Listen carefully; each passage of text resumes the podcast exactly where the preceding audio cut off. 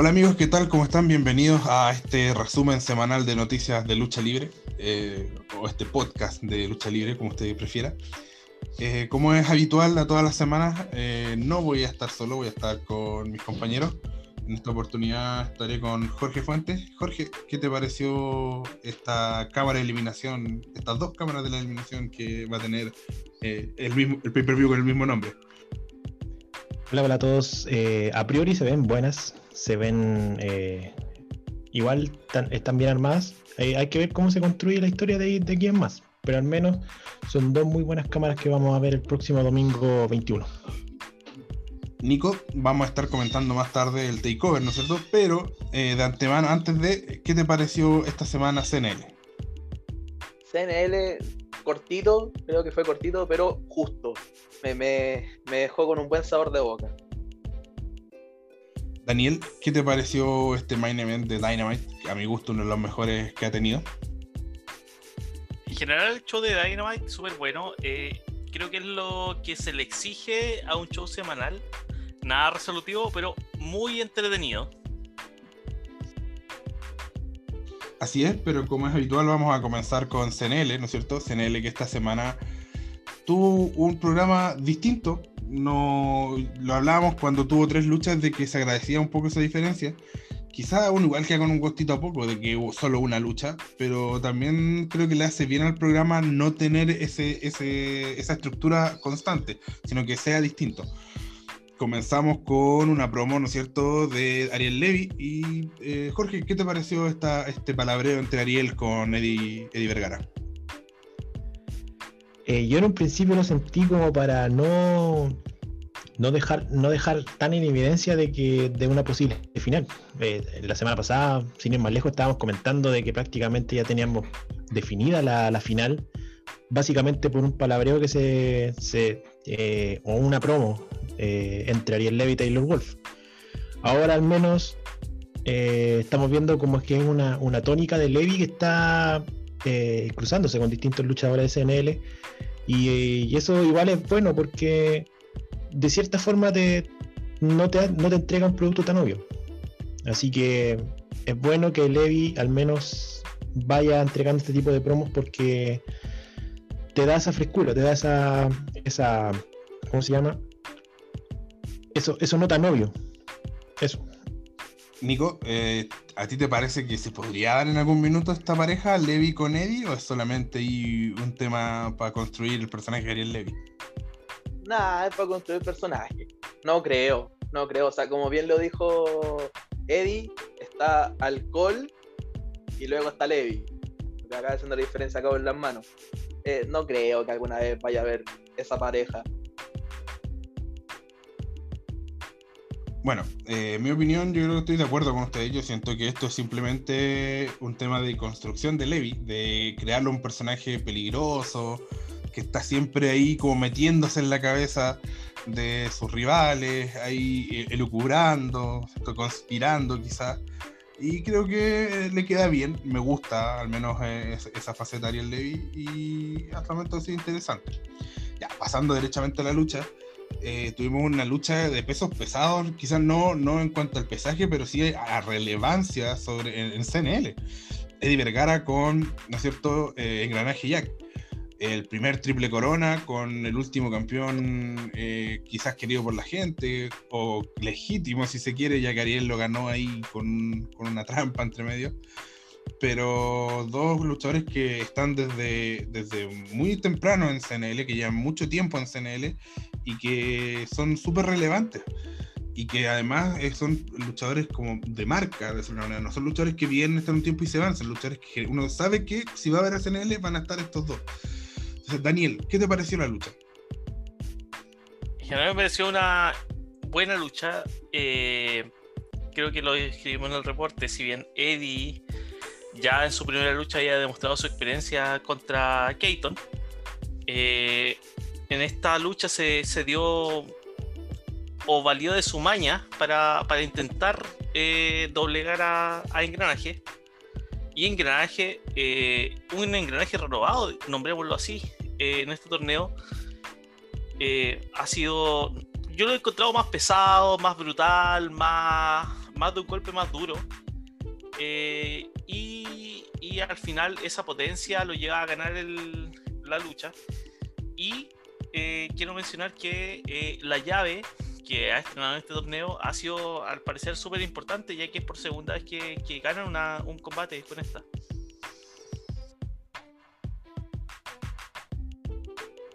Así es, eh, ganó con esta llave de rendición. Eh, no recuerdo el nombre, si me pueden ayudar con el nombre. De... El, el, Blackout. El, el blackout. blackout. Muchas gracias. Blackout, eh, apagón en español. Claro. Bueno, se va a dar una, hoy una, un cruce súper interesante que uno igual lo veía venir, ¿no es cierto?, con Taylor Wolf, pero que además han sabido construir en el sentido que los dos los han presentado como luchadores súper temerarios y a los dos los han puesto eh, como decirlo, eh, en relevancia o como le han dado importancia a sus llaves de rendición. Han ganado gracias a sus llaves de rendición. Nico, ¿te entretiene cómo ves esta lucha que no está estipulada así, pero que hace pensar que va a ser como una lucha de llave de rendición contra llave de rendición? La, supongo que estamos hablando de, Taylor Wolf y Engranaje.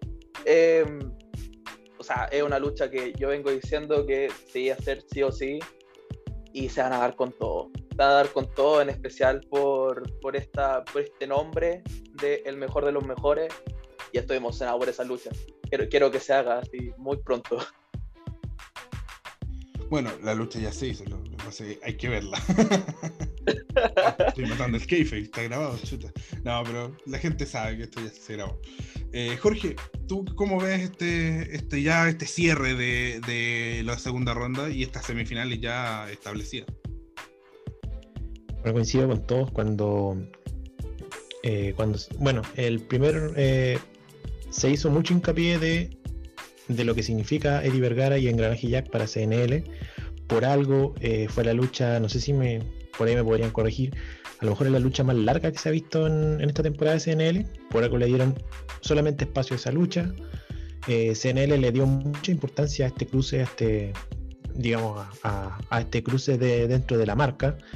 Y, sí, también estoy de acuerdo con Daniel, pensando que es un engranaje que es un engranaje renovado, donde se ve más técnico a lo mejor, eh, su, imagen también se ve renovada con un cambio de, atuendo, que dicho sea de paso, muy similar al de, al de Tyler Wolf. Así que yo creo que todos los dardos tiran para ese lado. Obviamente ya eh, a lo mejor esta semifinal va a ser, gane quien gane, va a ser como el comienzo de alguna historia entre los dos a lo mejor. Eh, y, también estoy súper eh, ansioso por ver qué, va a pasar ahí. Es muy buena esa, llave. En, realidad son los cuatro luchadores eh, que tienen totalmente merecida su, su, posición en las semifinales. Yo voy a cerrar un poquito ya esta, este tema, por cierto, como es solo una lucha, fue un poquito más corto este comentario pero voy a ser un poquito autorreferente, perdón. No, es que me guste hablar de mí, pero, pero creo que va al caso. Eh, yo hace un tiempo escribí una columna sobre cómo se debe hacer un personaje, ¿no es cierto? Pero como yo no sé escribir ni crear personajes porque nunca he trabajado esto, me basé en Chasca Valenzuela, en, unos eh, posteos de Chasca Valenzuela. si no lo conoce, es un. ¿cómo se llama esto? Eh, escribe eh, guiones de teleseries. Eh, creo que Mar Paraíso le escribió él varias, las teleseries como más eh, crudas de, principio de los 2000 fueron escritas por él. Es un muy buen guionista. Y él hablaba de la importancia del cambio en los personajes. Que cuando pasa un suceso importante dentro de la historia, el personaje debe cambiar porque no significa que ese suceso no fue eh, tan relevante como se quiere plantear. Y es algo que si lo llevamos a la vida, también nos, refleja a nosotros. O sea, cuando tenemos hechos importantes, se nos muere alguien cercano, logramos alguna meta, no sé, lo que sea, tenemos vamos cambiando nuestra forma de ser. Podemos mantener una esencia, pero hay cosas que ya no, vuelven a ser igual. Entonces, en ese sentido, yo aplaudo a SNL porque siempre ha estado atento a esos detalles. Siempre en sus historias está siempre atento a los pequeños quiebres que, van provocando en sus personajes. Entonces, obvio que lo que pasa con Engranaje a finales del, del año 2019, ¿no es cierto? cuando pierde este campeonato eh, con Ariel Levy con trampa, cuando es traicionado por su jefe en ese minuto que era Jorge Salazar, desapareció en democracia en esta serie. Eh, no, despedido, fue despedido, ¿no es cierto? Pero no hemos visto, no lo hemos vuelto a ver. Eh, habría sido un, muy, un error quizás un poco sutil, pero un gran error al fin y al cabo, que Engranaje hubiera regresado como si nada. O sea, no, el mismo Engranaje de siempre. Y, y no fue así. O sea, tenemos a este engranaje renovado, como dicen ustedes, con, una nueva, con un nuevo estilo, mucho más duro, mucho menos técnico, mucho más de golpe y menos de llave, ¿no es cierto? A pesar de que tiene una llave muy, muy, muy letal, ¿no es cierto? Su blackout. Eh, un cambio de imagen, ¿no es cierto? Y eso yo lo agradezco porque es, es, una muestra más de que en CNL se toman en serio su producto. Te puede gustar o no una lucha, puedes criticar, o sea, toda crítica es válida si es que se hace desde una opinión un poquito más o menos consistente pero ellos siempre tienen esta preocupación de su producto y se agradece que después que no haya sido lo que generalmente pasa en la lucha, donde tenemos personajes que hacen lo mismo desde hace más de 10 años y sus luchas son iguales, que a mí me tocó estar en una lucha de dos, de dos luchadores muy importantes en la escena nacional y en la que yo estaba mirando y le decía, bueno, ahora van a hacer esto. Y pasaba, ahora viene esto, porque ya los había visto luchar tantas veces que ya sabía qué lucha iban a hacer. Entonces se agradece que esto no sea así y me parece vital para mantener en el tiempo a luchadores, a personajes y también a, al espectáculo que están, que están queriendo entregar. Eh, Daniel.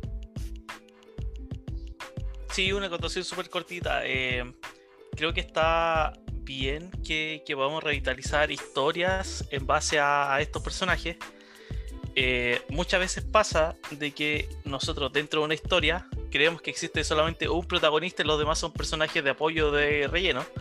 Y hoy día vemos que en el torneo CNL y en general su, su web serie tiene muchos protagonistas, cada uno con su propia historia, lo cual eh, se agradece ya que permite desarrollarlos. Y yo creo que a eso se debe eh, apuntar.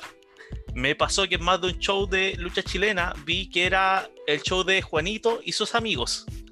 No sé si les parece a ustedes. Eh, totalmente y, de acuerdo, totalmente de acuerdo.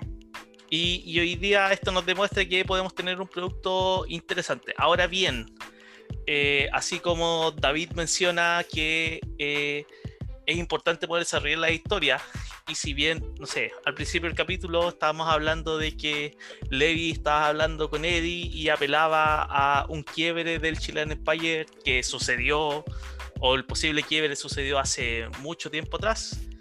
Eh, me encantaría que la retrohistoria fuese así, creo que hay muchos eventos que se han perdido, dilucidado a través de esta web serie por conveniencia del guion. Pero se entiende. Eh, Jorge. Sí, quisiera agregar algo también respecto al, desarrollo de personajes que está teniendo CNL en, esta temporada. Eh, prácticamente con mínimos eh, segmentos o promos eh, ha, sido capaz de construir personajes durante las luchas. Eso me parece súper importante también. Podríamos también destacar el, el 2019, por ejemplo, el, desarrollo de S2S, que es un, personaje que fue desarrollado o fue construido 100% mediante promos. Acá en CNL, eh, creo que el grueso del personaje ha sido construido durante la lucha, apoyado con la, estas entrevistas que, o estas presentaciones que se, hicieron, que se hicieron en la primera ronda y también algo que también destacaron ustedes en, un par de podcasts atrás, eh, en los comentarios también. Me parece que también es súper importante destacar estos tres aspectos que son vitales para la construcción de, de, personajes dentro de lo que estamos viendo ahora en CNL. Nos estamos dando cuenta mediante su método de lucha, por ejemplo, que Engranaje Jack ya no es el mismo. Y así van, pueden ir sustentando eh, historias o ir contando historias ya con una base construida en luchas. Así que eso también es parte de, una reinvención de CNL también, ocupando tiempos más acotados. Ya estamos viendo eh, capítulos de 20 minutos, por ejemplo. Y, también CNL se ha sabido adaptar, sabido adaptar también el, su estilo de espectáculo mediante eh, solamente las luchas. Eso. Daniel. Sí, quería hacer una acotación cortita. Eh, así como en medio de la pandemia a nadie le han enseñado a teletrabajar, a nadie tampoco le han enseñado a luchar sin público. Así que de verdad, hasta el momento, el producto de CNL ha sido súper acertado. la calidad de no solamente de las cámaras, sino que las tomas, los ángulos, yo creo que ha sido un producto correcto dentro de lo que nos ha querido contar. Así que sí, sigue, sigue pasando la, la nota azul. David. No, estoy súper de acuerdo contigo, que, que como te dices tú, a nadie le ha enseñado a luchar sin público y, y es un, un, aspecto relevante porque de repente tú quieres eh, expresar algo o quieres decir algo luchando y el público te va diciendo si es que estás contando justamente lo que quieres, pues, porque si quieres eh, generar algo y el público empieza a pifiar, es como, ah, listo, sí, vamos bien. Pero es distinto cuando no tienes ese feedback eh, dentro de, de en, la lucha que estás teniendo. Entonces sí, estoy súper de acuerdo. Y ojo que nosotros estamos hablando de una nota azul, sí, sabes que CNL está bien, quizás no ha sido, de, no sé, de 1 al 7, no está en el 7, pero está por ahí por el 6 pero también hay que pensar que estamos eh, recién entrando a semifinales, estamos entrando de tierra derecha de, esta primera parte de la historia, ¿no es cierto? Que, no, no, sé hasta cuándo se grabó, ¿verdad? Eh, pero eh, creo que, ya estamos entrando como en, el punto neurálgico, recién. Entonces, y ya estamos hablando de cierta aprobación del producto, así que nada, yo creo que, es súpermente destacado y, y a mí por lo menos me ha agradado mucho ya para ir cerrando, tuvimos eh, luego de esta lucha eh, una promo donde vemos a Bundy, ¿no es cierto?, siendo interpelado por eh, el capital, debido a que lo que hablábamos de que hace poco que tuvo las oportunidades y simplemente las perdió.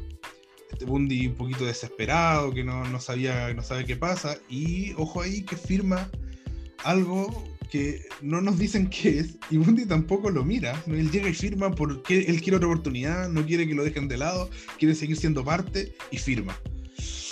Yo creo que, eh, a ver, CNL hace las cosas con tanto cuidado que yo creo que esto de que él firmara sin ver, que no nos dijeran qué no es casualidad, sino que algo va a haber ahí que después y que tiene que ver cuando finalmente el capital eh, se muestre tal cual. Porque siempre hemos hablado de que como que en redes sociales hay mucha gente que, que está casi como con cariño por el capital y que nosotros sentimos que en realidad lo, debiera ser lo contrario, que eh, se están mostrando como muy amigables, como muy ahora las cosas van a ser distintas y va a llegar un punto en que esto se va a dar vuelta y debiéramos tener que odiar al capital, aunque todavía no ha pasado, pero creo que es lo lógico. No sé cómo lo ven ustedes, ya para cerrarse en él. Nico.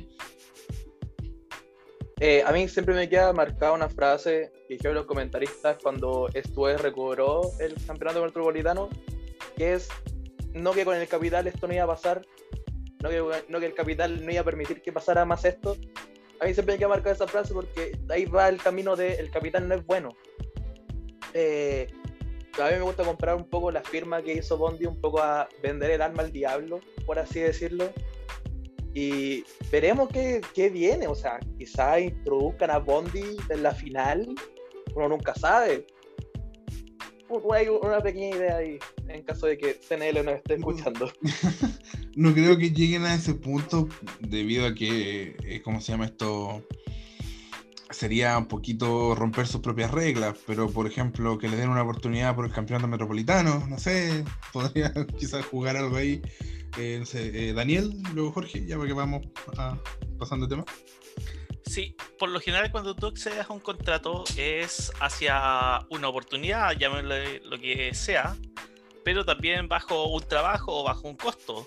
En ese sentido, yo no sé, ¿tú crees que puedan jugar nuevamente con el retiro de Bundy, Jorge? Justamente a eso me quería referir. Cuando, bueno, todos los que hemos visto teleserie alguna vez y hemos visto estas esta, estas firmas así como de, de, llega y firma nomás, eh, se sabe que son para algo malo. Eh, tomándome un poco de lo que acaba de decir Daniel, yo creo que esto puede ser algo para mal para Bundy. Eh, podemos, por ejemplo, eh, anticipar alguna lucha de retiro que si pierdes te vas, o una lucha donde le cueste algo a Bundy. A todas luces yo creo que esto fue Bundy acaba de firmar como algo, no sé si la sentencia de muerte, pero algo que tenga que ver con eso. Yo con me la su retiro. Su... Yo me la, la quiero jugar, me la voy a jugar. Además decimos que esta, esta, esta semana he visto harto las estrellas, así que me la voy a jugar. no creo que vaya por el retiro por una simple razón. El día que Bundy vuelva a jugar la carta de retiro, va a tener que ser para finalmente retirarse. esto no quiere decir que sea solo por una lucha, puede que, no sé, esté un año entero diciendo si pierdo me retiro y finalmente a fin de año se retire, ¿no es cierto? Como lo hizo en el momento Ric Flair, que luchó mucho tiempo, eh, ¿no es cierto? que si pierdo en mi última lucha, hasta que finalmente pierde. Y, pero, y quizás eso en algún minuto pase, pero hoy yo creo que no, a pesar de que yo creo que no estamos tan lejos del retiro de Bundy por un tema físico, ¿no es cierto? Y por un tema de edad. Lo siento, Bundy, si no escucha, eh, pero, pero es así. O sea, él por un tema de edad va a llegar a un punto en el que de verdad quizás no va a poder. Pero, pero yo no creo que sea ahora. Yo creo que esto va en algún minuto. me voy a tirar una, como dice, una cartilla loca, como decía la gente que fue experto. Como que voy a, voy a riflear nomás. Así. Quizás la chunte, quizás no. Yo creo que apunta a un despido yo creo que terminan despidiendo a Bundy. Y, no solo a Bundy, sino que se va creando como una suerte de grupo que, que afectado por el capital. Y yo creo que esto termina con el regreso triunfal de, de, de Jorge Salazar junto con estos chicos de Bundy o quien más sea que, que sea afectado por el capital. No tengo nada, no, no, no, es que tenga información, nada, o sea, es, es una tinca mía. ¿no? Si, si pasa, eh, me, me aplaudo, si no, bueno, me, la jugué nomás. Nico. No, una pequeña acotación antes de pasar al siguiente tema. Me encantaría ver Jorge Salazar volviendo como, como volvió el que era gerente general en Lucha Underground, volviendo así como un poco con barba. Me encantaría. Es toda la idea que quería poner. Darío Cueto. El mismo, el mismo. Ya, pues, bueno, está bastante interesante el SNL, está muy entretenido toda la semana, pero tenemos que pasar de tema. Así que, bueno, eh, la reseña de este, esta semana está en la página, por si la quieres revisar. El próximo episodio es el viernes, ¿no es cierto?, a las 21 horas. Y como siempre, sabe, usted escucha nuestro podcast y estaremos comentando CNL. Ahora vamos a Dynamite.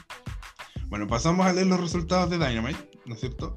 Eh, en la primera lucha, el campeón de TNT estaba vivo, tenía el campeonato, no era solamente un acompañante de Sting. Darby Allin eh, vence a Joey Janela, ¿no es cierto? Y retiene el All Elite Wrestling TNT Championship. Cody Rhodes con Lee Johnson vence a César Bononi y Peter Avalon. Pac venció en una lucha bastante rápida a Ryan Nemeth, el hermano, ¿no es cierto?, de Dolph Ziggler. Chris Jericho con MJF y acá nos vamos a detener más adelante, pero esta lucha dejó harta cola. Eh, venció a Anthony Bowens y Max Caster. Y en la primera ronda del campeonato femenino, Thunder Rosa eh, venció a Leila Hirsch. Y en el evento principal, Kenny Omega y Kenta vencieron a John Moxley y Lance Archer. Yo creo que es uno. A ver, yo que vi todos los episodios de Dynamite, creo que podría estar, estar ante el mejor episodio de Dynamite hasta ahora sin contar los episodios especiales. El episodio normal, regular, sin nombre, sin lucha, sino que un episodio normal. Quizás, o sea, lo pongo en veremos porque yo creo que verlo en vivo es distinto a como yo que los vi grabados, los vi después uno eh, seguido, ¿no es cierto? De repente hay capítulos que a lo mejor en su momento pueden haber generado algo y yo no lo vi porque vi cuatro capítulos ese día, ¿no es cierto? Pero ¿por qué, siento que, este es uno de los mejores capítulos? En que generalmente cuando yo hago estos resultados, nos detenemos en uno o dos puntos sobre lo que sucedió. Y hoy creo que tenemos cuatro cosas, y, dejando otra de lado, en las que tenemos que centrarnos eh, esta semana. La primera, Darby Allin vence a Joey Janela. Por fin vemos a Darby Allin siendo el campeón de TNT vence de muy buena manera a Janela en una lucha, una lucha de bastante salto, bastante spot, una lucha de dos spot monkey, ¿no es cierto? Que es la lucha clásica y que a pesar de que a mí no me gusta Joey Janela, creo que es la lucha que tenían que hacer para que Darby Allin tomara un poquito más de protagonismo en Dynamite. Y que es lo que debieron hacer desde el principio. Si tú la, la mejor manera de darle relevancia a un campeón y credibilidad a un campeón es que defienda, que defienda, que defienda, que defienda. Y Darby Allin lo ha hecho poco, lamentablemente. Daniel, ¿algo que decir al respecto? No, completamente de acuerdo. O sea, eh, hacía falta que defienda el campeonato. Si bien eh, a mí me gusta Joey Allen, a diferencia de David, pero eh, entiendo que está en la parte baja de la cartelera. Y si el campeón puede defender ante la parte baja de la cartelera, podría eventualmente defenderla ante alguien de mayor relevancia. Por lo tanto, es bueno para el desarrollo del campeonato. Así que no, súper bien. Eh, a mí no me gusta Joey Janela, pero estoy de acuerdo contigo. Creo que Joey Janela hizo súper bien su pega esta semana. que fue darle relevancia al campeón y dar una lucha entretenida, que fue más encima la primera lucha de la noche, para ir construyendo este campeón. O sea, nada que decir, no me gusta Janela, pero nada que decir malo de él. Creo que cumplió su labor esta semana. Hizo bien su pega. Eh, ya, pasamos al siguiente tema, que creo que es eh, bien importante. Chris Jericho como MJF vencen a Anthony Owens y Max Caster, ¿no es cierto? De Climate. Y lo relevante de esto es que antes de la lucha eh, hubo un encontrón, un nuevo encontrón entre MJF con eh, Sammy Guevara. Sammy Guevara eh, en un momento se aburre y lo ataca. Y él después agranda y dice que casi que le quebró las costillas y durante la lucha agrandaba cada el, supuesto dolor. Y cuando ganan, eh, aparece Sammy Guevara después de la victoria. y parece que todo termina en que Sammy Guevara le dice, yo te dije a Chris Jericho que si MJF volvía a ser una de las suyas, yo me iba. Bueno, muchas gracias, me voy. Y que bueno, a todos nos sorprendió un poco, ya que sabemos que iba para eso, ¿no es cierto? Para, eso se están construyendo, tenían roces, muchos, han tenido muchos roces a lo largo de, todos estos capítulos, pero ya finalmente tenemos esa confirmación de que Sammy Guevara se va de, de Linear Circle y bueno, ¿para dónde apunta esto? Yo creo que ojalá termine en un feudo con MJF. Daniel. Sí, en este caso, eh, si bien es un conflicto que debíamos ver desde hace mucho, un, un long shot, como, como le llaman, eh, hay que diferenciar. ¿Será un feudo entre MJF y Sami Guevara? ¿Será un feudo entre Sami Guevara y el Inner Circle? será un feudo que decantará en que en MBF eh, desarme el Inner Circle o que el Inner Circle se vuelva contra MBF, no sé. Yo creo que ahí está la, salsa, el spicy de, este feudo. Y independiente del resultado de la siguiente semana, o la subsiguiente, eh, vamos a tener trama por bastante tiempo.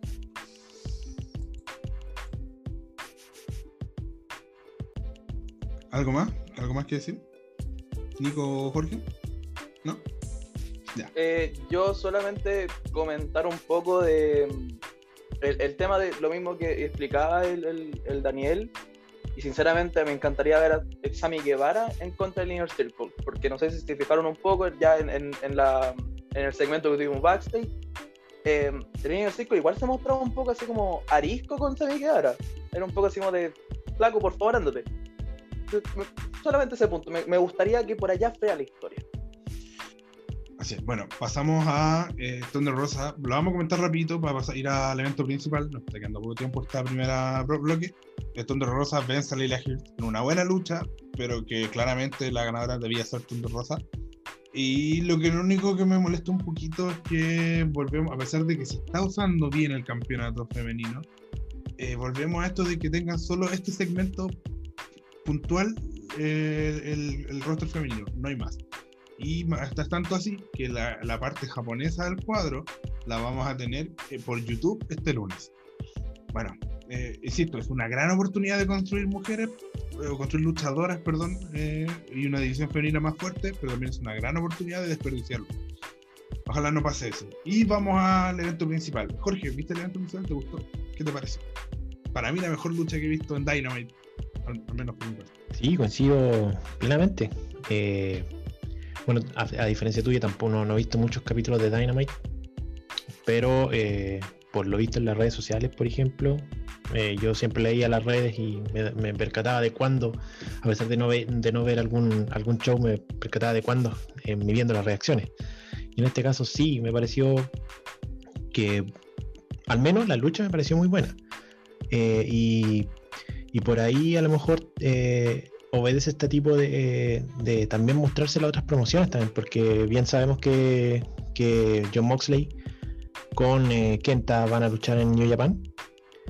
Y, esto también, eh, el entregarle la, pantalla principal de All tanto a New Japan como a Impact también da pie a que aquí esta alianza de estas tres promos de estas tres empresas eh, sea algo importante para, al menos para la Elite. yo creo que se hizo de manera súper inteligente, porque claro, se construye el feudo entre Kenta y John Moxley, que lo vamos a ver en New Japan, pero también estás construyendo el feudo entre Kenny Omega y Moxley, ¿no es cierto? Entonces, y yo creo que, y claro, también potencia a los campeones en pareja de Impact, pero, pero que también son amigos de toda la vida de Kenny Omega y tiene todo el sentido que estén juntos. Entonces yo creo que se potencian la, esta, estas colaboraciones, pero también potencias tu producto. Eh, Daniel, ya para que vamos cerrando y vamos a la pausa, ¿algo que decir para cerrar este, este bloque? Eh, bueno, lo que he dicho al comienzo, creo que ha sido un episodio sumamente entretenido. Creo que ha sido un desarrollo no lineal, pero sí interesante de cada una de las historias que se ha presentado, lo cual se agradece. Pero eh, eso es lo que uno exige del episodio semanal. O sea, no, no exijo que sea algo resolutivo. Ahora, no sé si querían un episodio en el Madison Square Garden con cambio de título, pero por lo menos a mí me deja bastante satisfecho esta semana. Sin duda, al menos yo también comparto contigo, es lo que busco semana a semana de, cualquier programa, ¿cierto? Eh, bueno, vamos a la pausa musical y volvemos ya a comentar todo lo que es WWE.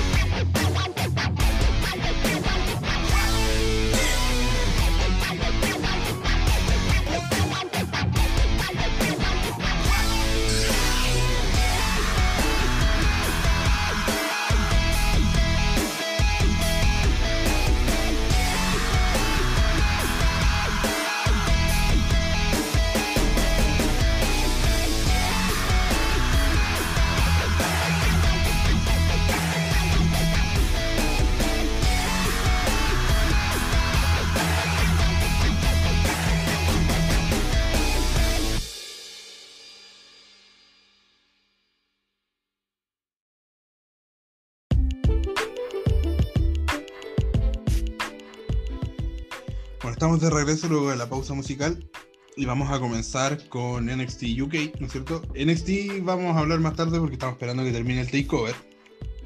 Y vamos a comenzar con NXT UK. Nico, dinos qué pasó esta semana en NXT UK. Bueno, primero que todo, eh, el evento que todos estábamos esperando, el debut de la señora Meiko Satomura en contra de Isla Dawn, una luchadora eh, ya, ni siquiera insignia de la marca, pero que ya tiene su nombre. Eh, una lucha muy buena. La, la, señora nuevamente demostró qué clase de lucha ahora es. Em, le ganó. Eh, fue una lucha bastante corta, la verdad. Y luego de la lucha eh, hace una promo diciendo, Kylie, estoy lista para ti. Aún no nos anuncia cuándo va a hacer esa lucha eh, por el título. Pero ya sé, ya el público la conoció y creo, y creo que hablo por muchos fanáticos en NXT UK que estamos, estamos detrás de Miko Satomura. Nos conquistó. Luego de eso. Pues, antes, para que, para que le demos a Meiko Satomura y después ya. Eh, yo no soy tan seguidor de NXT UK, lo veo de vez en cuando, pero me di. Eh, sí, soy muy seguidor de Meiko Satomura. Y me di el gustito de verla. Y creo que fue súper inteligente su debut porque, bueno, una de las grandes eh, habilidades o, como sellos de Meiko Satomura es su lucha técnica, ¿no es cierto? Una lucha de un llaveo que de verdad es muy buena. Y creo que no jugaron tanto eso, no, no hicieron con las típicas luchas de Meiko Satomura, no hicieron la lucha obvia de Meiko Satomura, sino que la hicieron mucho más agresiva, dando muchas patadas, mucho, muchas patadas con, con flip, ¿no es cierto?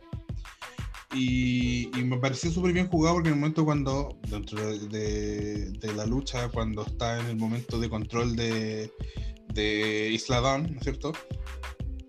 Hicieron un buen trabajo enfocando a Kylie Lee Ray. Eh, que eh, como tiene una, una, expresión como diciendo, ah, mira, parece que esta, que esta luchadora nueva, parece que esta leyenda no es tan buena porque está siendo dominada por Isla Dawn. Y después, claro, cuando se revierte, también tiene todo este juego de miradas de decir, a ver, vamos, qué tan buena eres, ven, así, si es tan buena, luchemos. Entonces creo que, que, fue bien usado, muy bien usado este debut. Ahora yo no sé si van a quemar de inmediato. Yo no creo que quemen de inmediato la carta de ir por el título. Porque sabemos que el momento que Meiko Satomura vaya por el título, una, si es muy pronto, eh, una de las dos no va a quedar bien parada. Entonces yo creo que la, debería hacer un, recorrido un poquito más largo y luchar con más luchadoras. Y, además que lo que pasa es que a mí me pasa con Meiko Satomura algo similar a lo que pasó en un momento con, con Asuka en NXT. Que tú luchabas con Asuka y bueno, Asuka se fue invicta de NXT, ¿no es cierto? Pero las personas que luchaban con Asuka, aunque perdieran, las ponían muy over luchar con Asuka porque Asuka era tan buena luchadora que le sacaba mucho potencial y, y, hacía muy buenas luchas. Yo siento que con Meiko Satomura pasa un poquito lo mismo, porque, bueno, yo he visto, no la conozco tanto, eh, y tampoco la he visto así tampoco, pero siento que hizo una muy buena lucha y que Isla Dawn quedó también muy bien, eh, porque Meiko Satomura vende muy bien a los rivales también. Así que yo creo que va a haber un recorrido un poquito más largo antes de ir por el título. Dani Nico más con, con, con lo demás. Concuerdo completamente. Eh, luego tuvimos una pequeña, un pequeño encontrón entre Joy Coffee y Rampage Brown, eh, lo cual anunciaron más adelante que van a tener una lucha la próxima semana, lucha de pesos pesados. Luego tuvimos una nueva versión del Supernova Session entre Noam Dar y su invitado esta vez, Cho Samus. Eh, nuevamente, un poco de palabra, luego salía Sid, Scala, el ayudante del presidente general, y se anunció una lucha entre Cho Samuels y A-Kid por el Heretic Cup, el perdón, eh, para la próxima semana.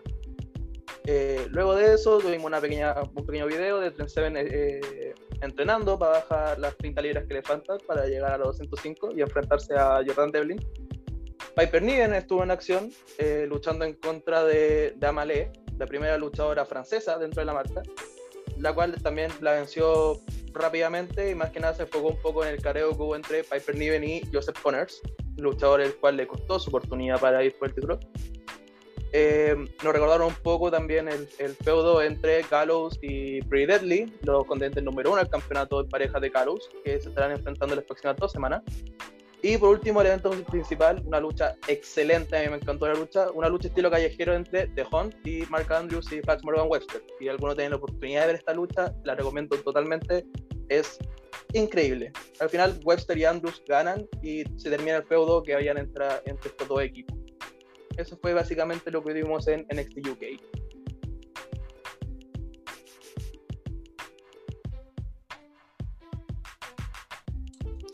Eh, Nicolás Cortito, eh, bueno, como acotación me parece súper bueno lo que hace NXT UK en el sentido de eh, darle tiempo a la edición femenina. yo lo hago la comparación con Dynamite, por ejemplo. en Dynamite tenemos una lucha femenina en todo el show.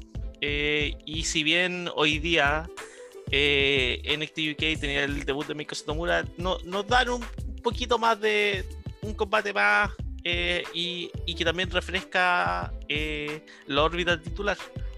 Ahora, eh, mi duda va entre si aquí va a defender la copa como un título. ¿qué, cuál es ese tipo de movimiento que tiene? Sí, si, no, si no me equivoco, la copa se considera como un título. Esta copa, yo me gusta compararlo un poco con lo que es el campeonato de la División X esta copa te da una oportunidad por el título máximo y se defiende como un campeonato en sí. Por lo, mismo, en algún momento lo defendió en contra de Tyler Bate, a lo cual lo pudo vencer. Y la próxima semana se está defendiendo en contra de Chosamos. Eh, eso es. La, copia se considera un título dentro de la marca.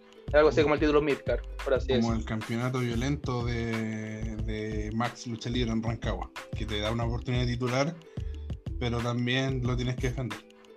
Yo no tenía idea de ese dato. Bueno, saludos para Max en Rancagua, ojalá vuelvan pronto. Como un maletín poco ortodoxo. Claro. bueno, pasamos a. Bueno, eso fue NXT UK. El reporte de NXT UK, como todos los programas semanales de WWE, está en la página, lo pueden revisar. Y ahora pasamos a eh, la programación semanal de, o televisiva de WWE el Raw y SmackDown y para eso dejo a el MVP de la página, eh, Jorge Fuentes, ¿cómo estás? Hola, hola, eh, el Montel Montel Sporter. Bueno, eh, ya vamos a hablar de MVP y de Bobby Lashley particularmente. Primero, lo más importante, tanto en Raw como en SmackDown, fue la construcción de Elimination Chamber, evento que se va a dar este próximo domingo 21 de febrero, en donde Raw ya cerró, la cerró tres luchas. Ya la más importante es la lucha precisamente dentro de la cámara de la eliminación, en donde Drew McIntyre va a defender el campeonato frente a cinco superestrellas que también habían sido, han sido en sus carreras campeones de WWE. Estamos hablando de Randy Orton, Jeff Hardy, AJ Styles, El y Sheamus. Todos pensábamos que eso venía, venía una, un mano a mano entre McIntyre y Sheamus, pero lo que vimos el lunes es algo totalmente distinto. David. Eh, duda, según lo que tú has visto, ¿todavía no hay luces de con quién va a cobrar Edge la, oportunidad? Mm, durante el episodio de Raw, Edge hizo una promo eh, hablando precisamente de esto y vio que eh, las, cartas ya están un poquito difusas, ya no, no, es seguro, no, es, no es tan seguro que Drew McIntyre vaya a WrestleMania como campeón.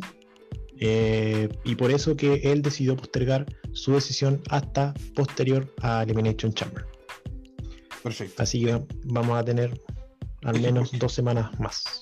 ¿Por qué pregunto? Porque yo siento que Edge eh, tiene que cobrarlo para ganar. no tiene sentido que gane el Royal Rumble si no es para darle un último run como, como campeón. Y en ese sentido, la, la, decisión más lógica me parece Drew McIntyre, porque perder con Edge eh, no creo que sea bueno para, para, lo que se está construyendo con Ron. Una unión personal, quizás hagan todo lo contrario, pero es lo que yo creo. Entonces te preguntaba porque eh, también podía ser de que si Edge tenía más pinta de que iba con Roman, ¿no es cierto?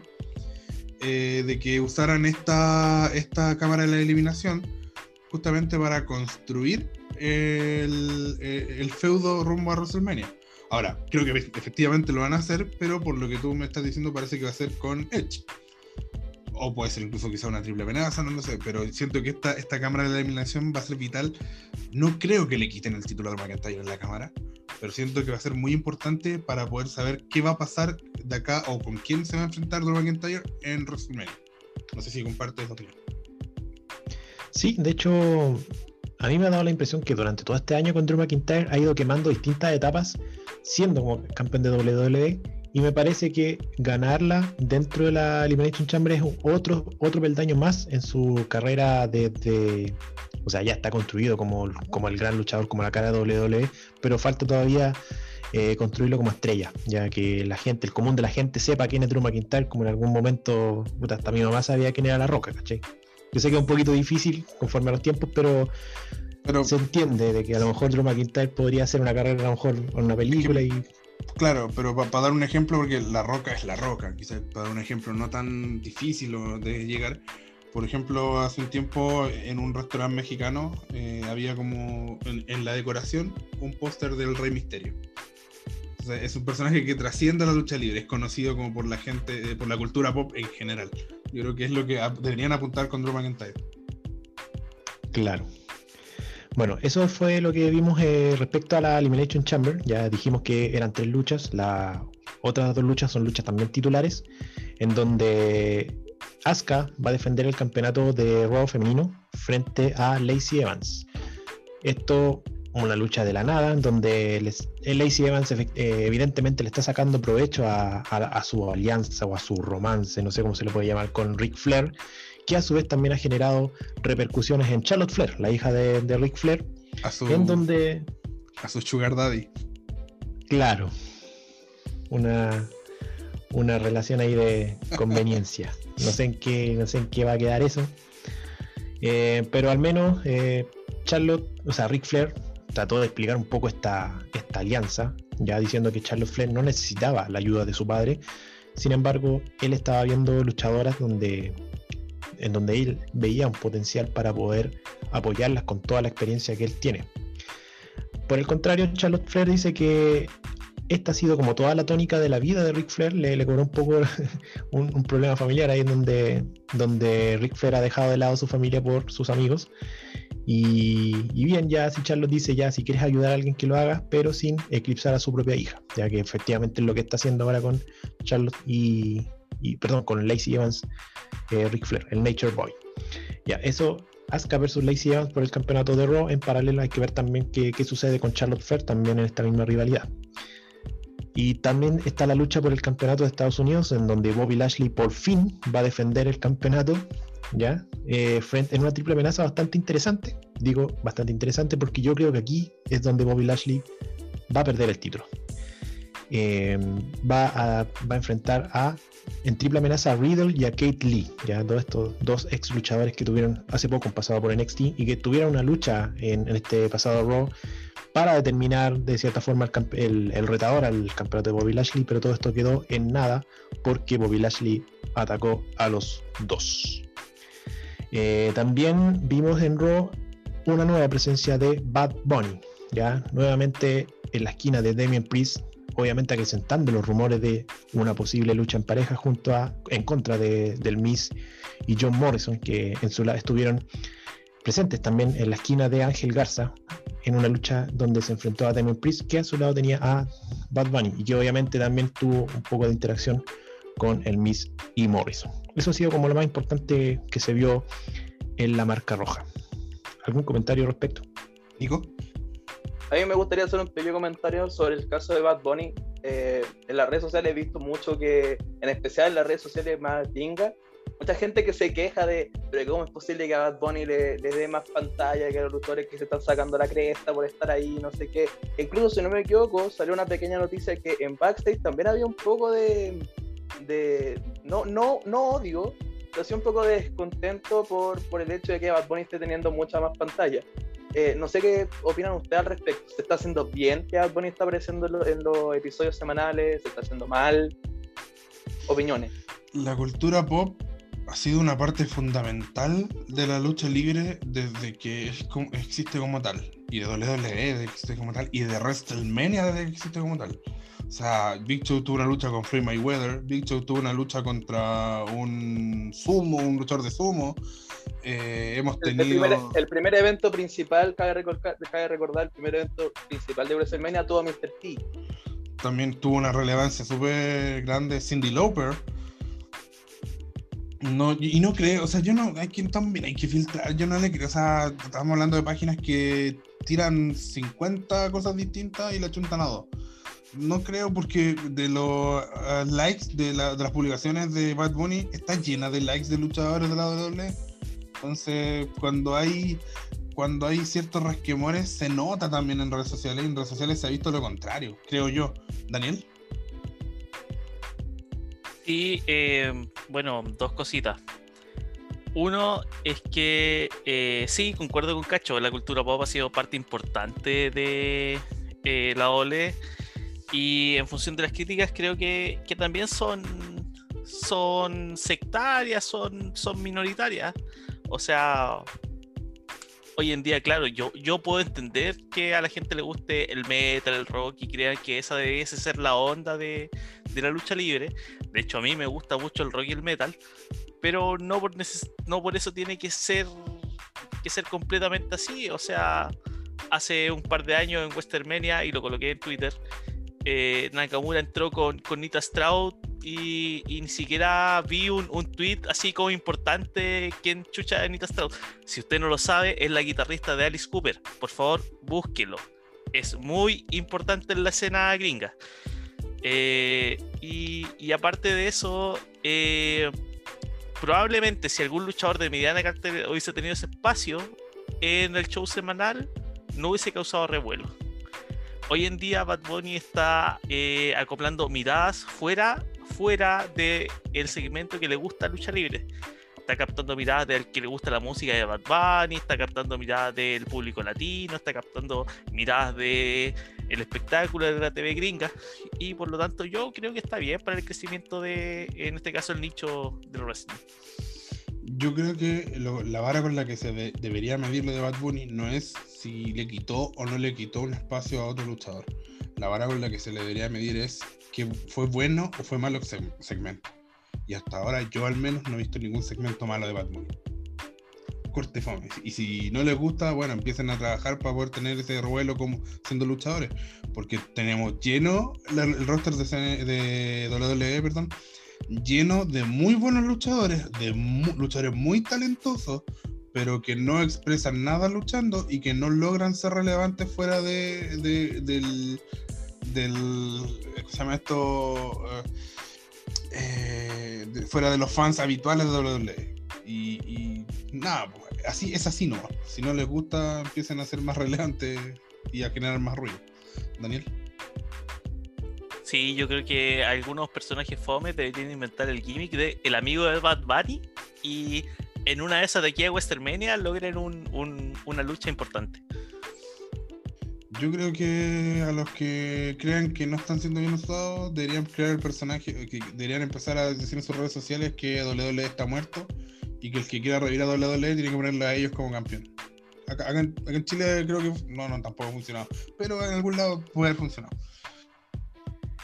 Eh, bueno, eh, para complementar un poco la información de, de Bad Bunny, eh, bueno, ya lo informamos en nuestro sitio web, reportó ganancias cercanas a los 500 mil dólares su, su merchandising puesto en WWE Shop, así que no es casualidad de que Bad Bunny siga adquiriendo más importancia de la que ya tiene. Eh, y también Daniel igual tiene razón, pues si a nosotros eh, amigos que no ven lucha libre eh, nos preguntan de repente, nos dicen, oye, ¿qué pasa con Bad Bunny que apareció en WWE? ¿Tú cachai algo que se va a poner a luchar? ¿Qué onda? ¿Cachai? Ese tipo de, de- de reacción es lo que, lo que espera WWE contratando o llamando esto eh, a celebridades del corte mundial como lo fue en su momento Cindy Lauper o lo es en la actualidad el conejo malo. Ya, para ir cerrando un poco de rolla antes de pasar a SmackDown del corte anecdotario, el famoso My Hall de Nia Jax cuando falló un leg, un leg drop eh, en su lucha con Lana, que se viralizó bastante también. Tuvo harta repercusión y también en SmackDown también se hizo eco de eso. Eh, ya, pasando a SmackDown, el día viernes 12, eh, tuvimos también una nueva es, cámara de eliminación, en donde en un principio Adam Pearce iba a decir que Roman Reigns iba a defender, tal como Drew McIntyre, iba a defender el campeonato universal frente a cinco luchadores, pero Paul Heyman invocó una, una especie de, como de cláusula del contrato de Roman Reigns, en donde decía que él obviamente está eh, estipulado que va a presentarse en todos los pay-per-views y que eventualmente, evidentemente, iba a, defender su título, ¿ya? Y como en el caso de Elimination Chamber se dijo que iba a ser, eh, iba a defender el título en Elimination Chamber, en el pay-per-view Elimination Chamber, pero no especificaba de que iba a ser dentro de la cámara de eliminación. Así que lo que él salomónicamente postuló fue que en la Elimination Chamber se iba a determinar un retador y el retador, el ganador de esta Elimination Chamber, iba a enfrentar en el mismo pay-per-view de Elimination Chamber a Roman Reigns por el campeonato eh, universal. Eh, Adam Pearce eh, anunció de que durante esa noche iban a haber luchas clasificatorias, pero hubo dos nombres de, que según Adam Pearce, eh, eh, ellos merecían entrar directamente a la Cámara de Eliminación, que han sido los dos luchadores que han puesto más en aprieto a Roman Reigns en su reinado por el Campeonato Universal. Ellos son su primo Jay Uso y Kevin Owens, que obviamente no le gustó a Roman Reigns y quiso emprenderlas contra el, productor de WWE. Los otros cuatro luchadores fueron elegidos en pareja. hubieron dos luchas, em, dos luchas clasificatorias en, en tag team, ya en donde los, los ganadores iban, iban de a dos a a la cámara de eliminación. Y así tuvimos a Sami Zayn y King Corbin que le ganaron a los Misterios, Rey Misterio y su hijo Dominic. Y también en el main event tuvimos a esta dupla armada desde una especie de rivalidad que tuvieron Cesaro y Daniel Bryan para gusto de muchos. También se, van a la copa, a la copa, a la cámara de eliminación eh, a juntarse con los otros cuatro ya mencionados. Eh, me gustaría que, eh, conversáramos un poco lo que qué significa esta cámara de eliminación y cómo la ven ustedes. ¿Quién eh, va a, ganar a lo mejor y quién se enfrentará a Roman Reigns? Nico. Eh, mira, yo partiendo, voy a tirar mi, mi proyección al tiro. Yo creo que la va a ganar Cesaro o Daniel Bryan, uno de ellos dos. Esos son mis fichas. Pero sinceramente no me gusta esta idea porque al final le quita esta historia que se estaba haciendo con Edge, así como tentando a los tres campeones. No, por lo mismo no me gusta. Al final, al hacer esto, básicamente está diciendo Edge no va a ir por Universal. Y, se quita toda esta dinámica que se venía haciendo de Edge yendo a Raw, Edge yendo SmackDown, Edge yendo incluso a NXT. Por lo mismo no me gusta. Siento que la lucha va a ser increíble por el talento que está dentro de la cámara. Pero, pero más que eso, o sea, no es lo mismo tener a Edge en contra de Roman Reigns con, todo el, debido respeto que se den el resto de luchadores que va a nombrar, que va a tener un Daniel Bryan en contra de Roman o un Cesaro en contra de Roman. Pero esta duda, está, por si es que lo entendí mal, está el ganador de esta cámara de eliminación se va a enfrentar con Roman en la misma, en el mismo pay-per-view. Sí, hay que hacer esa, esa acotación. el ah, ganador se va a enfrentar en la misma Elimination Chamber, ah, claro. mala mía, por eso, por eso Claro, por eso él dijo que se iba a aguantar hasta después de, Elimination Chamber para ver que, para aclarar un poco el panorama, que ya de, posterior a Elimination Chamber va, van a definir si obviamente van a seguir siendo los mismos campeones o no. Daniel. Sí, en ese caso el pick seguro debe ser, creo yo, el J Uso, que es una realidad que ya hemos visto pero que nos permitiría tener aún la duda de qué es lo que va a pasar con Roman de camino a WrestleMania. Otra elección sería quemar un retador, que no sé si sea la mejor idea en estos momentos. Uf, es complicado porque yo siento que todo esto apunta. A ver, todo esto apunta y todos están pensando en Cesaro pero yo no sé si le haría bien a Cesaro, eh, por ejemplo, vencer en esta lucha y después perder con Roman, porque lo lógico es que la persona que gane después pierda con Roman, ¿no es cierto?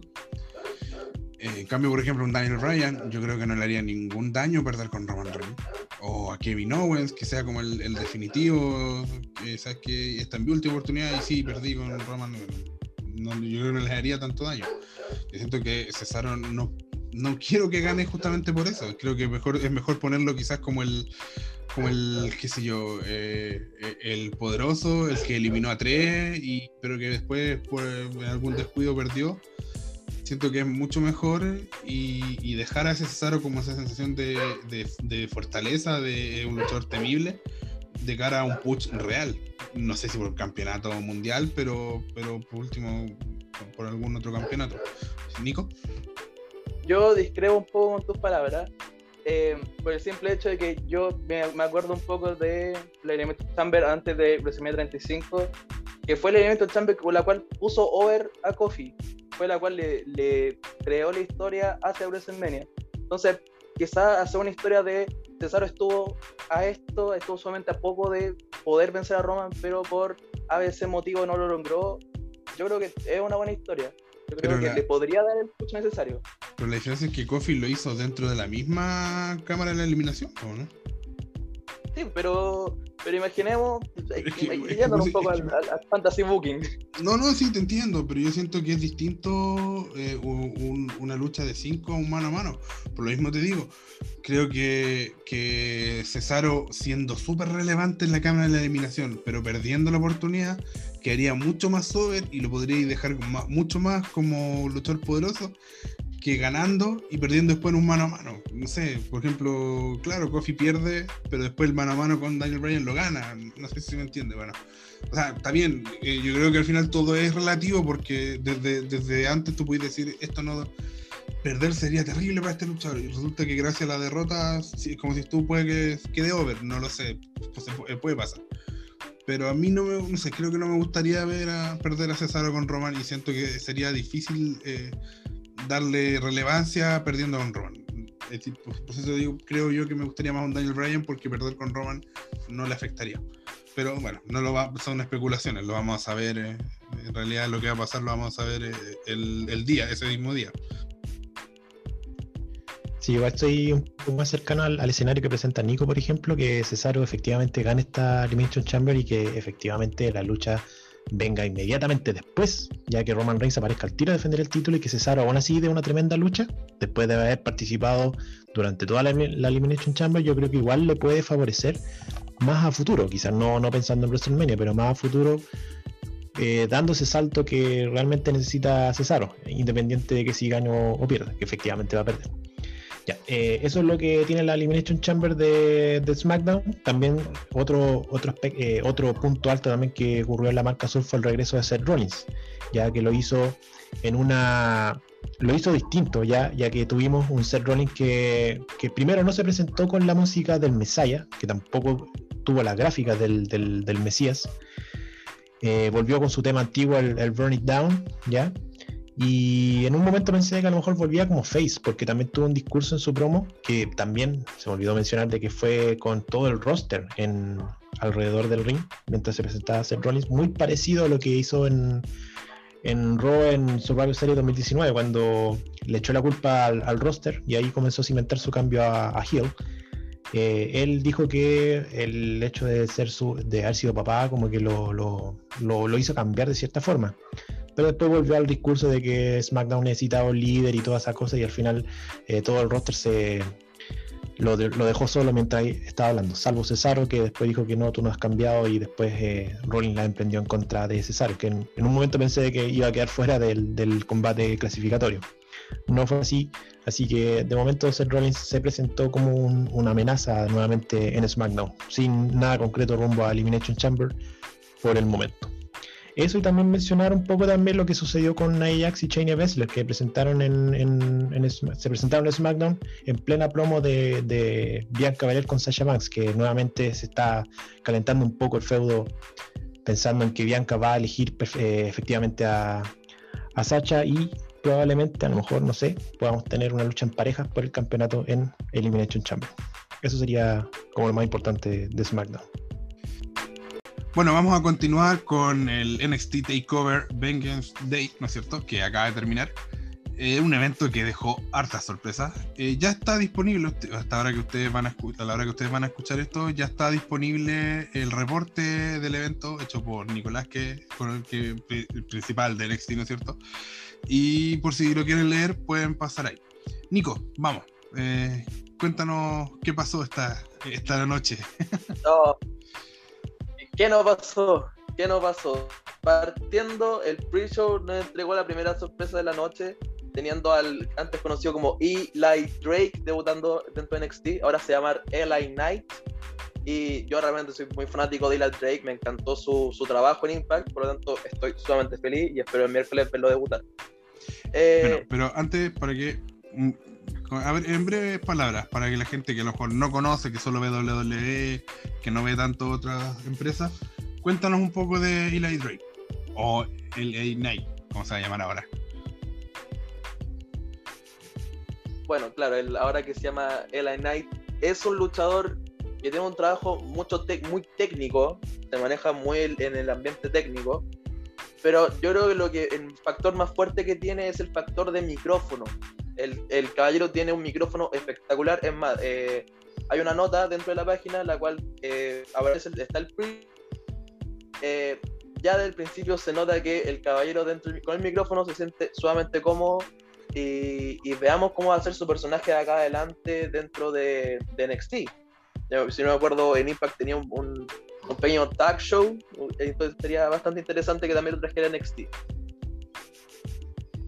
Ahora pasando al evento en sí, tenemos primero eh, en la final por el, el Dusty Rhodes femenino. Dakota Kai y Raquel González se enfrentaban ante Justin Bloodheart y Ember Moon.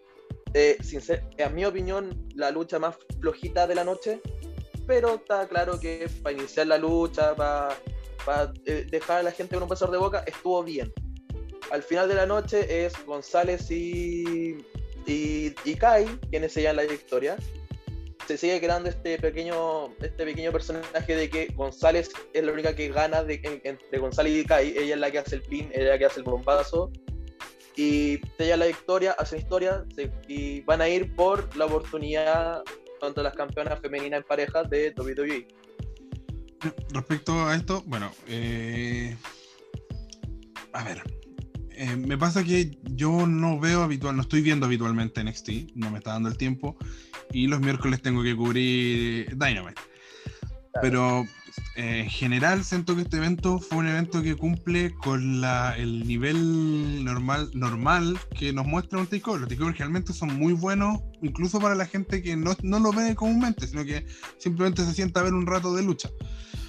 Y sentí quiero obviamente tu opinión porque, porque tú eres el que está más, lo ves semana a semana, ¿no es cierto? Que si bien parece un resultado lógico, son las dos villanas quizás que se están potenciando más en este minuto. Eh, obviamente eso siempre genera una buena reacción.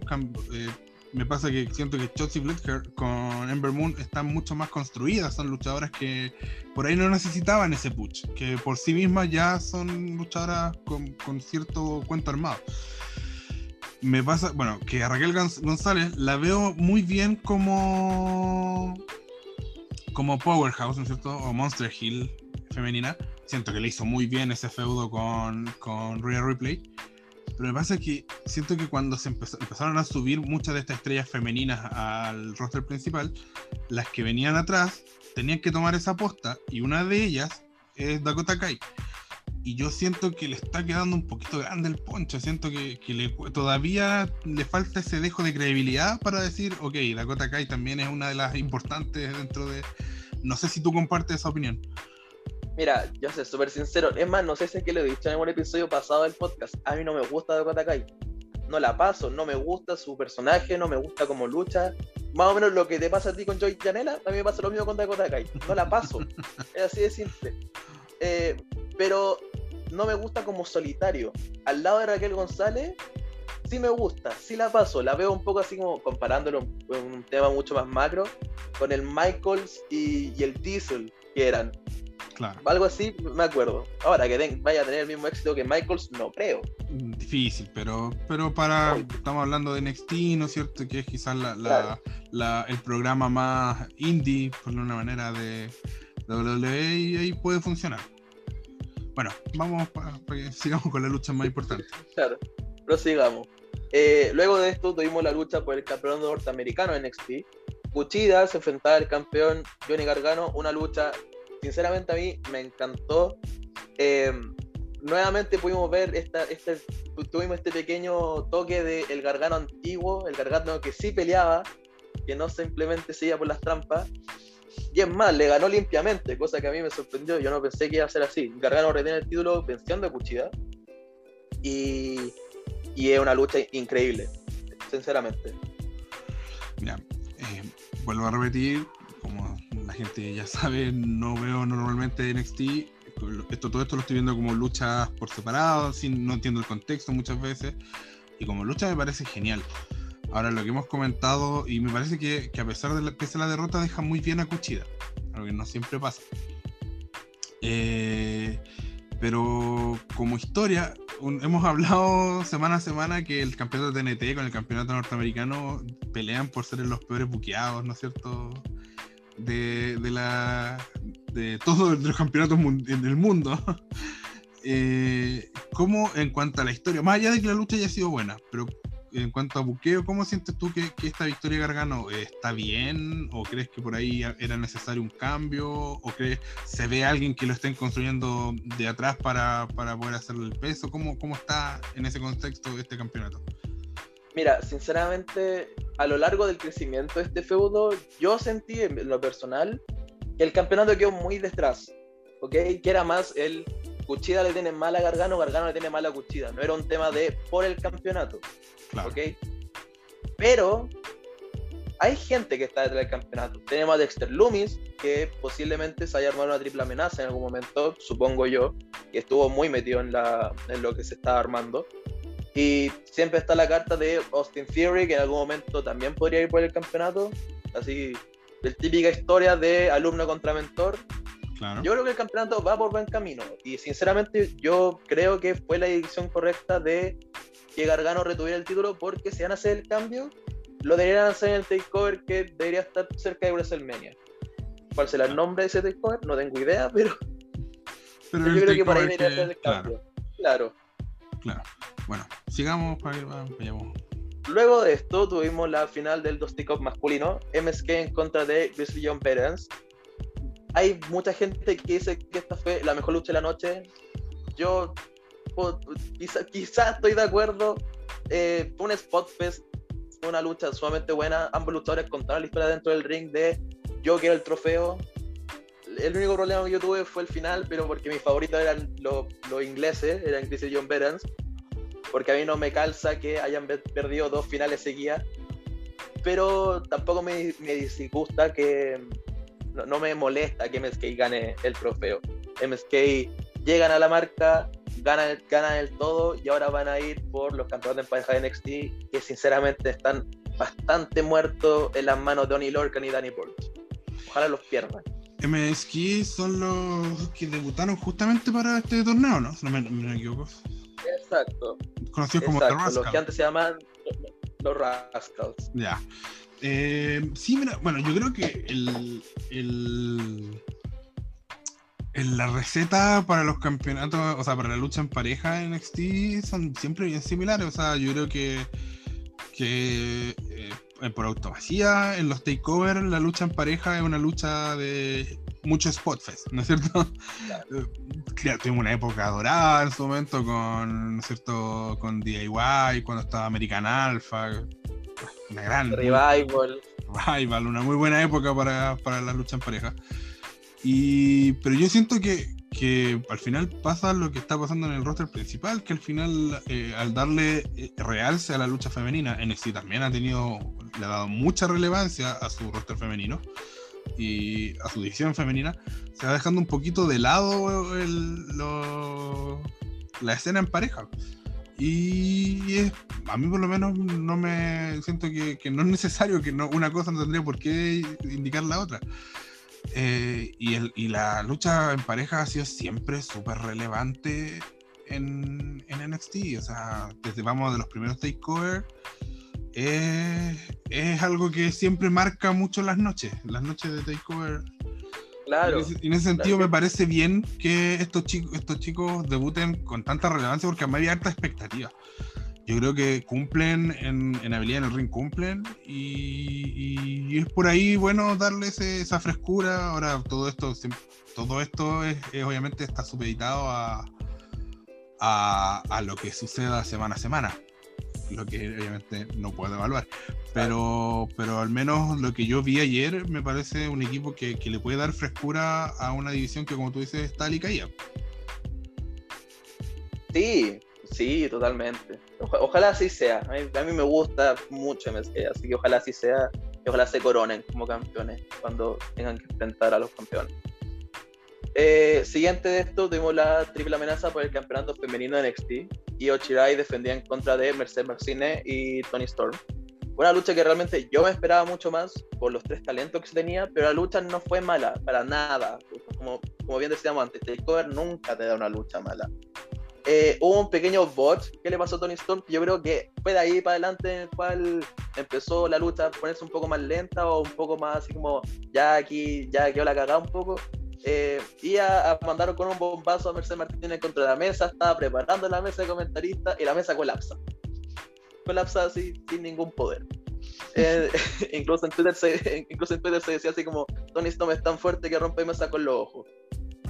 Eh, pero luego se pudo arreglar el, final y Ochirai gana de una manera muy similar a la cual ganó el campeonato, que recordemos que también fue una triple amenaza en contra de Charlotte y de Rhea Ripley, y sigue reinando y yo sinceramente me pregunto, o sea, no me pregunto, sino que quiero ver quién sigue en, en la fila para venir a enfrentar a Ochirai. Puede ser la misma Tony Storm, le puede decir, a mí nunca me venciste, puede ser Raquel González, que se sigue construyendo como la Monster Hill, como dijimos antes. Eh, David, ¿tú quién crees que podría venir con un poco de conocimiento de NXT? Uf, es que es difícil porque, como digo, no. Ah, es difícil hacer un presagio porque no, no veo habitualmente ni estoy viendo como. se nota que están construyendo esto, no lo podría decir. Pero yo creo que se va a venir algún feudo con Raquel González. No, ahora, mi tema es. eh, que yo siento que los Monster Hill, cuando tienen la lucha titular, les marca mucho el futuro. Porque cuando tienen esa lucha titular y pierden, nunca vuelven a tener el mismo push. y cuando Ah, la tienen. claro, ejemplo, ¿sí? claro ejemplo no el Elite con, con la Sánchez, que Claro. perdió contra Moxley y hasta el día de hoy no lo veo como lo mismo. Y, pero en cambio, si gana, normalmente son para tener reinados largos, reinados con harto, con, ¿no cierto? Eh, con hartas victorias fáciles, reinados donde cuesta mucho quitarles el título y generalmente se usan para construir a una luchadora que, que con la que la gente no cree o, que la que hay poca confianza y la empiezan a construir para que finalmente lo haga. Pero no, como digo, como no lo veo semanalmente, no sé si es justamente eso lo que apunta. Ahora, eh, mi tema con eso es que entiendo que Io Chirai no es face, ¿no es cierto? No es una, es una luchadora más bien. O sea, yo la considero face, yo la veo como face, no, no tiene actitudes de ruda, no, tiene, Ya. no ocupa trampas, no... Yo creo que sí, ¿Sí? Bueno, sí. pero ahí está, ¿no? Entonces podría ser. Yo creo que tiene mucho sentido Raquel González. Muy bien, me, me parece, yo opino lo mismo. Vamos Raquel. Eh, por último, y acá está la parte importante, la lucha por el campeonato de NXT. Finn Balor defendía en contra del inglés Dunne. Eh, yo lo dije en mi Instagram en algún momento, esta lucha va a generar mucha controversia. Eh, la lucha en sí, par- o sea, si a ti te gusta el llaveo contra llaveo, tú lo consideras un arte, la lucha te va a encantar, en especial los primeros minutos. Ahora, si no te gusta y le encontré que llave contra llaveo es lento y quieres hacer solamente spot fest, no te va a gustar hasta la última parte de la lucha. Es así de simple. La lucha yo la encontré magnífica, incluso siento que superó a lo que fue el Valor contra Riley. Eh, no era el momento de donde ganar, claramente. Valor retiene y lo importante de esta lucha es el final, que a mí me rompió el corazón. Eh, salen los campeones en pareja, Danny Burchin y Lorcan, compañeros de Pit Dunne atacan a Valor y para hacer el salva aparecen los Era, eh, Roderick Strong, Kyle O'Reilly y, y Adam Cole. Desplegan a los rudos, levantan a Valor, al parecer están invitando a Valor a unirse a la facción, van a hacer la pose y Adam Cole patea con una super kick en la cara a Finn Balor. Genera un pequeño, una pequeña discusión con Kyle O'Reilly. Super Kick O'Reilly. Lleva un, un Roderick Strong un poco así como, ¿qué está pasando? No, no, no sé qué hacer. Y termina el show. A mí me rompió el corazón, sinceramente. Lo peor es que yo sabía que se iba a terminar con era, pero no pensé que iba a ser así. Mira, eh, a ver, antes, antes de analizarlo, quiero. Eh, voy a tirar un palito. Hay una, hay una página que me sigue en Twitter y que por donde yo la comencé a seguir que se llama Royal Wrestling. Voy a dar promoción, da lo mismo, si te quieres seguirlo. Y hoy día tuvieron la patudez eh, de, de como compartir un tweet donde decían, miren, nosotros dijimos que esto iba a pasar hace un tiempo. Como amigo, todos sabíamos que esto iba a pasar. El tema es cuándo. Sea, todos sabíamos que era alguna traición, todos sabíamos, se notaba cuando le estaban dando el push a O'Reilly, todos sabíamos que momento O'Reilly iba a tener que tener como solo y, y, era de toda lógica que para pucharlo como face iba a tener que luchar como contra el mismo Adam Cole. El tema es cuándo. Y en ese cuando, creo que lo manejaron súper bien. Me está gustando mucho, a pesar de que fue un reinado bastante accidentado, eh, lo que está haciendo Finn Balor. Porque Finn Balor uno puede decir es un retroceso ir a NXT. Todos pensamos que iba a ser una estrella, no fue bien usado el tema del Demon Balor, no fue bien usado. Y termina volviendo a NXT después de estar casi en el congelador por mucho tiempo, ¿no es cierto? Y en ese sentido, eh, creo que él está usando muy bien su lugar como campeón. O, o, o no sé si, no creo que sea idea de él, pero eh, la, la, responsabilidad que le están dando lo está usando muy bien. Luchó con O'Reilly, luchó con Pete Dunne, y es lógico que tenía que ganar, pero de lo que hablábamos la otra vez, de que estos dos luchadores, eh, pese a perder, pasan a un estatus mayor. O sea, va a haber una, un Pete Dunne antes y después de la lucha con Finn Balor acabamos de darnos cuenta que evidentemente hubo un Kyle O'Reilly antes y después de la lucha con Finn Balor. Usan su lucha con Balor, sabiendo la calidad que tienen ambos, para que a ojos de la gente eh, avancen eh, de categoría, por decirlo de una manera. Entonces, por lo mismo uno sabía que en algún minuto iba a pasar esto, porque se, eh, habíamos entendido que O'Reilly ya había pasado a la siguiente categoría después de luchar con Finn Balor. Entonces, hasta ahí, eh, esa primera parte me parece excelente lo que está haciendo Finn Balor. Ahora, en, el final, en esto que a todos sorprendió, eh, ¿sabes lo que pasa? Es que a mí siempre me ha gustado, me gusta mucho Adam Cole. Me gusta mucho Adam Cole porque, discúlpeme el francés, es un concha de su madre. porque aquí, o sea, no es la vida real, sino que es lo que él expresa. Es un luchador que no es alto, que no es físicamente monstruoso, no es un luchador con un gran poderío físico que uno ve y diga, oh, este luchador de levantar 100 kilos, para nada. Pero su psicología en el ring es tan buena que tú desde, o sea, desde que él debutó ni siquiera necesitaron construirlo. Tú lo ponías a luchar con un peso pesado total y se ve creíble. Yo recuerdo una lucha, no recuerdo con quién, si no me equivoco, no sé si fue Ricochet o con Aleister Black, pero es una lucha donde todo en la lucha él fue dominante y su rival fue como el, el, que vino desde atrás en la lucha. Y uno dice, pero tendría que ser al revés porque este loco es mucho más alto que Adam Cole. Y no, pues, o sea, Adam Cole es el dominante porque se, ve, se ve creíble. Es como, yo lo, guardando las proporciones, lo comparo a Shawn Michaels que, o Daniel Bryan, que son luchadores que tendrían que, aunque Daniel Bryan lo usaron más como underdog, no tanto dominante pero son luchadores que, que, por su peso, por su estatura no deberían ser, pero son dominantes. Entonces, eh, yo siento que, que, era lógico cuando su compañero, el que está siempre a la espalda de él, ¿no es cierto?, cubriéndole la espalda, comenzó a tener esta relevancia, también hay un recelo, un chuta, ahora este parece que está, quiere ser más estrella que yo es de toda lógica, ¿no es cierto? Entonces, me parece excelente que se haga esto, me parece que ser un feudo de verdad entretenido. Eh, si hay algo que me, que me, puede motivar a tratar de seguir viendo o a, a, volver a ver NXT, yo creo que es este feudo. Me parece genial y creo que es un broche de oro para una muy buena noche. Y totalmente, concuerdo totalmente, en especial que lo podemos llegar a considerar que fue la gota que regresó el vaso para Adam Cole, como tú le decías, así como ya tenía O'Reilly así como quitándole protagonismo y ahora que llegue el campeón de NXT a la fila, significa que va a quedar más atrás. Por lo tanto, Claro. no, pues no quiero. Pum, super kick. Toma, Claro. estoy ni ahí. Y nada, lo encuentro genial. Y, Y bueno, yo encuentro sí. que Undisputed Era fue un tremendo equipo. Quizás el último tiempo ya estaba un poquito eh, tirante, ¿cierto? El elástico respecto a su popularidad. Pero creo que se separó en el momento justo. O sea, o se rompe Undisputed Era en el Sí. momento justo. Y, y nada, o sea, yo al menos lo disfruté mucho. Y como digo, siento que, que es un muy buen final y, y una muy buena invitación a seguir viendo NXT. Ahora todos van a cantar Recuérdame. y con eso terminamos el show de Takeover. Exacto. Tenemos que Bueno, pasar el miércoles.